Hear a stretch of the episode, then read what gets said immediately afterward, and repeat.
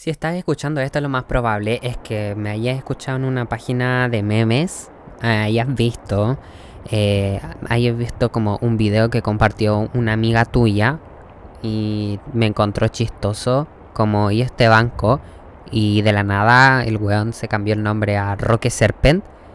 Y bueno, el día de hoy eh, estoy dispuesto a contarles la historia y aunque para mí es bastante complicado, y es de estas historias en las que uno tiene que volver a abrir su pasado para contarlas. Estoy dispuesto a hacerlo porque sé y pienso que hay niños de 14 años, 13 años, que lo más probable es que me estén escuchando, que les puede servir esto. Porque cuando yo creé ahí este banco, eh, tenía 13 años, estaba muy confundido, no entendía nada Así que espero que con esto pueda ser de cierta manera una luz para ustedes. Les voy a contar la historia de mis redes sociales y de cierta manera cómo he tenido que luchar contra la aprobación social, la autocrítica y el validarme como persona a, través de, de mi adolescencia, pero siendo una figura pública, por así decirlo, o el estar, mejor dicho, sobreexpuesto en redes sociales.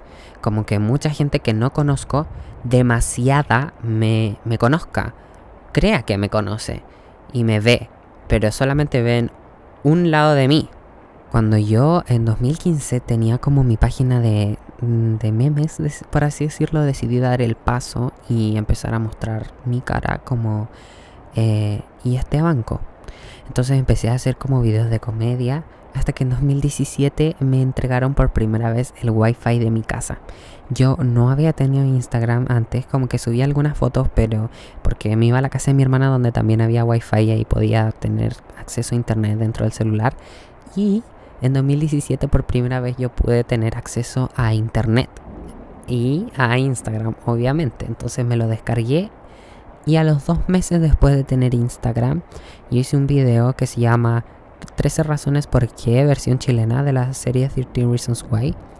Y un día eh, estaba hablando con un administrador de una página de, memes chilena que se llama Puro Hueveo y me subió a su página. Y yo nunca había como experimentado tener números tan altos en tan poco tiempo como que mucha gente me siguiera, que a mucha gente le gustara mi contenido. Quizá lo más probable es que mucha gente que está escuchando esto y está viendo este podcast eh, me haya empezado a seguir por eso. Y bueno, eso fue cuando yo tenía 14 años y, fue como en mayo, mayo, junio por ahí, hasta que eh, llegó agosto, fue mi cumpleaños. Y yo seguía publicando videos súper contento. Y la verdad es que me encantaba mucho hacer reír a mi amigo.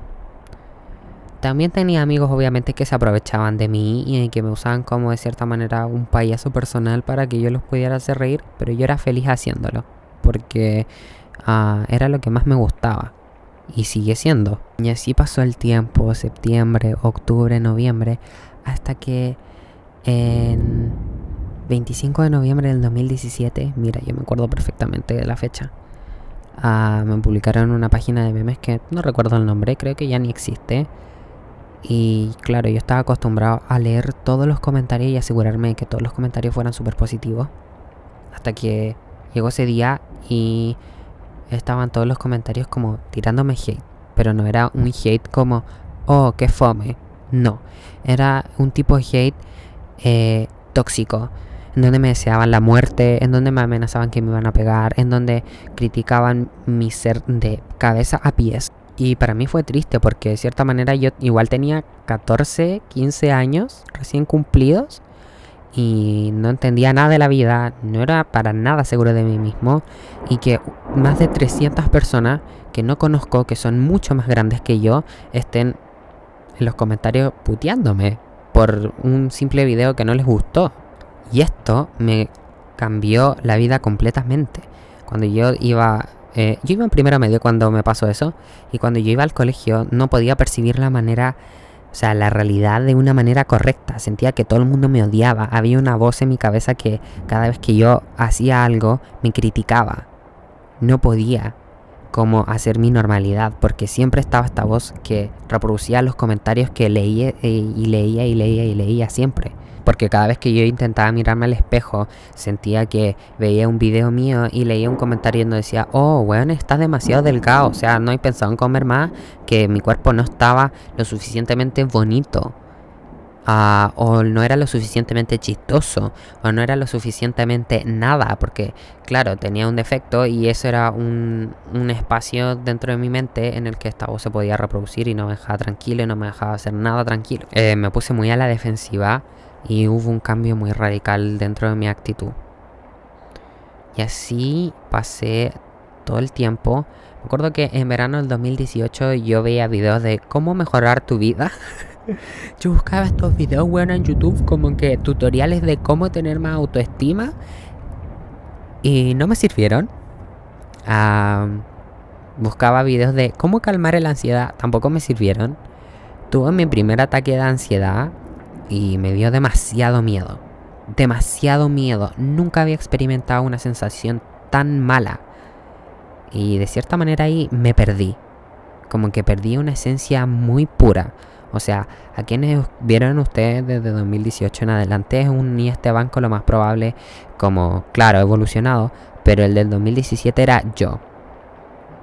Puro, natural. Y lo recuerdo súper bien, que yo llegaba al colegio y no podía como respirar bien, estar tranquilo, sentía que tenía que tirar un chiste o ser quien yo era en redes sociales todo el rato, hacer reír a, todo el mundo todo el rato y cada vez que alguien no se reía de lo que estaba diciendo o como que mostraba desaprobación, yo me sentía pésimo porque sentía que no estaba haciendo bien mi pelo. Yo necesitaba la palmadita en la espalda para estar bien, necesitaba que viniera alguien y me dijera, sí, lo está diciendo de maravilla.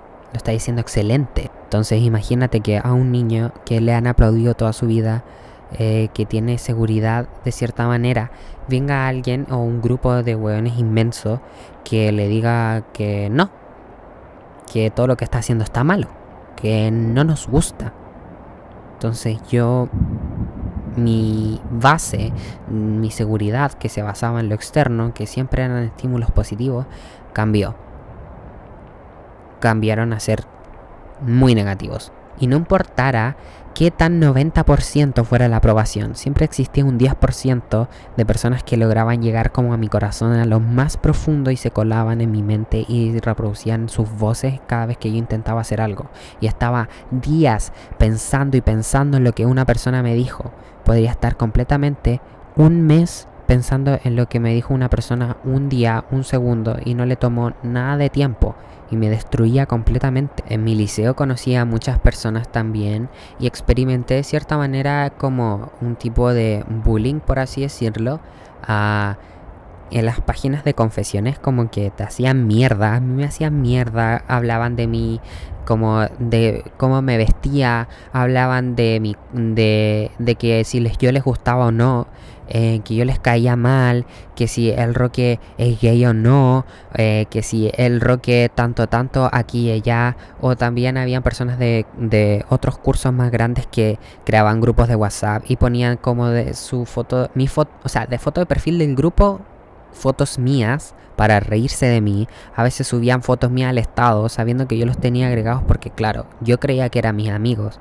Yo creía que habían algunas personas que tenía que caerles bien y me acercaba aunque se rieran de mí para intentar como cambiarles el chip y hacer que les caiga bien y dejen de reírse de mí, pero fue peor todavía. Entonces y este banco representa todo eso, o sea, el esconder y el negar la realidad como que estaba mal, pero yo llegaba a mi casa y subía un video y mis seguidores me aplaudían y yo me sentía el buen más feliz del mundo.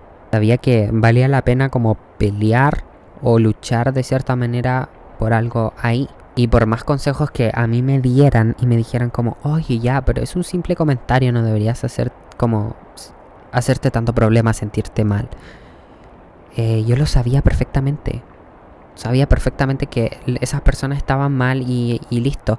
Pero me seguían afectando. Y así pasó 2018, 2019 y yo era muy feliz de cierta manera haciendo mis videos.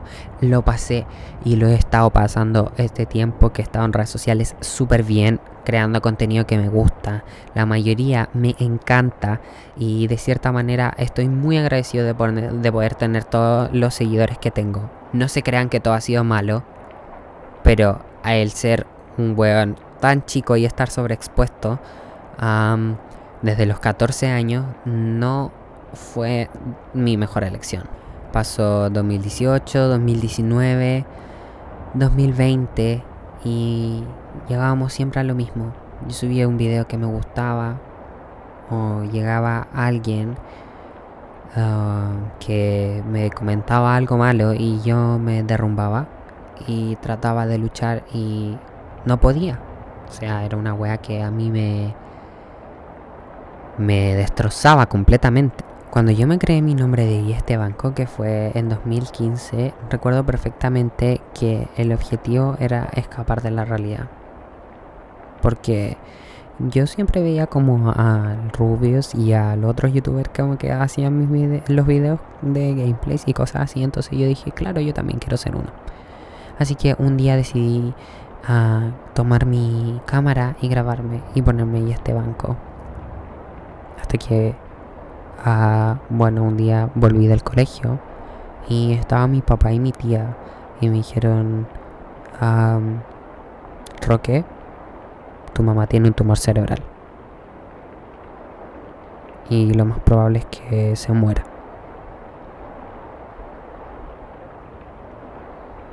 Entonces, lo único que yo quería hacer era salir de ahí que claro, o sea, era una realidad en la que yo no quería vivir. Entonces pasó el tiempo, acompañamos a mi mamá en, todas las cosas que había que acompañarla. Eh, yo seguía haciendo mis videos, claro, esto, esto, esto pasó en 2015. Y mi mamá se operó y gracias a Dios esa operación salió excelente. Ah, pero algo había cambiado dentro mío, definitivamente. Y es que eh, creé el hábito de escapar de la realidad eh, a través de las redes sociales. Entonces cuando a mí en 2017 se me entregó la oportunidad de abrir un Instagram, se me hizo y se me abrió un mundo inmenso en donde yo podía escaparme y negar ciertas cosas de mi personalidad real. Y no me estaba amando entonces cuando llegó 2020 y pasó esto de, que me destrozaron el corazón, que lo, lo conté en el podcast eh, del villano, eh, tuve que ir a terapia y reencontrarme conmigo mismo. Recuerdo que muchas veces salí como en páginas de memes también o en páginas de Instagram en donde me exponían, exponían mi nombre como y este banco eh, o mi persona para que se rieran de mí, me tiraban hate, me han criticado, se han reído de mí, me han tratado de ridículo, eh, de tonto, de que yo no sé lo perfectamente de nada de lo que yo estoy hablando. Eh, me han tratado de menos un montón de veces y obviamente que esto iba a afectar como a mi seguridad, pero de cierta manera ahí estaba ahí este banco para poder como eh, escapar de esa realidad también. Y aquí me voy a detener un momento para poder hablar sobre esa voz que se crea dentro tuyo que te impide avanzar, el autocrítica. Y mi consejo es que cada vez que venga esa voz culia, así como y les diga, no, no, te ves feo, oh, esto te va a quedar terrible. Piensen en como el por qué esto está pasando, que lo desencadena, identifiquen que es una voz que no es real y aconsejense como si un amigo le estuviera diciendo eso. A mí me sirvió caleta. Eso se llama mindfulness. Pueden averiguar qué es. Y ocupando todas esas herramientas, de cierta manera, logré darme cuenta de que ser quien era yo realmente ah, no estaba mal. Eso de los aplausos y que yo necesitara que me aplaudieran para saber que lo que yo estaba haciendo estaba mal, que se veía reflejado cada vez que, por ejemplo, una foto no tenía tantos me gusta o cuando subía una, una historia y me la respondía nadie o súper pocas personas y yo sentía que lo que estaba haciendo y mi valor como persona bajaba, eh, empecé a aplaudirme yo mismo, a que mi expectativa sobre el resto sea nula y que si yo lo que yo estoy haciendo lo hago porque me está haciendo bien y listo porque les prometo desde lo más profundo que he experimentado, gracias a Dios que he tenido esta oportunidad de experimentar como lo que es tener como hartos me gusta o lo que es considerado ser como una persona que no sé, es como conocida, el tener tantos me gusta no es algo que te llene. No es como, oh, el día de hoy desperté y tuve 100.000 me gusta en esto. Soy mejor. No. No es así no eres mejor persona. Así que si están esperando como eso, eh, no. Es fome. O sea, no, no es fome. Pero no es necesario como para vivir. Después de haber sufrido bastante gaslighting, que le voy a dedicar un capítulo al gaslighting, el haber como vuelto a aterrizar sobre mi realidad y el saber que el ser roque está bien y punto me hizo darme cuenta que no estaba nada mal yo, Roque. Que este banco ya no necesitaba estar ahí al lado mío forjando como a que recibir las palmadas y los aplausos del resto. Yo ya estaba listo para hacer mis cosas solo. No importaba si una foto le iba bien, que no importaba si el resto le gustaba o no, que no importara y ni tampoco necesitara como escapar de la realidad. Y cada vez que venga alguien y te diga esto como, no, es que esto, eh, e-, eres un buen feo, que tu cuerpo es aquí, que no eres lo suficientemente bueno. O sea, en primer lugar, claro que uno se va a sentir como el pico cuando te dicen eso. Pero lo importante es que es lo que haces con esa emoción. Si le haces caso a esa emoción y deja ahí como que te lleve o decidís como aún así luchar por lo que más te gusta, por tu bienestar y después esa emoción se va a ir y lo que va a quedar es lo que hiciste. Ah, y lo que me hubiera gustado decirme a mí mismo cuando tenía 13 años es que no me rinda. Que a pesar de que ya tuviera 13 años, iba en cualquier momento a lograr salir de ahí. Amar mi cuerpo, amar mi contenido, amarme a mí mismo y que no necesitaba una máscara para ocultarme del resto, que está bien y que es un proceso y que sí, no eres perfecto y que te vaya a mandar una caga, pero va a llegar el momento en el que te vaya a dar cuenta y vaya a lograr salir de eso, tarde o temprano, estás destinado a, hacer, a solucionar eso. Y eso, espero haber ayudado a muchas personas con esto. Recuerden que son válidos. Recuerden que son válidos por quienes son. Que no necesitan que alguien les aplauda porque ustedes saben cuando lo están haciendo bien. Por eso me gusta mucho un tweet que hice cuando volví a sentirme seguro por primera vez este año en que se, que se como que dice, él lo está haciendo bien y él sabe perfectamente que lo está haciendo bien. Y cada vez que sean como conscientes de que están haciendo algo y que les gusta y que lo están haciendo bien, aunque venga alguien y les diga, oh, la wea mala, recuerden eso. Y díganselo, háblense en tercera persona, en la raja. Así que yo soy Rob Serpen, recuerden empoderarse, escuchar música que les gusta, darse en el gusto y que ustedes están primero y que no hay que darle en el gusto al resto siempre, ni que uno tampoco es bonita de oro para caerle bien a todo el mundo. O sea, no todo el mundo puede tener un buen gusto, cariño. Cuídense y nos vemos en el siguiente capítulo.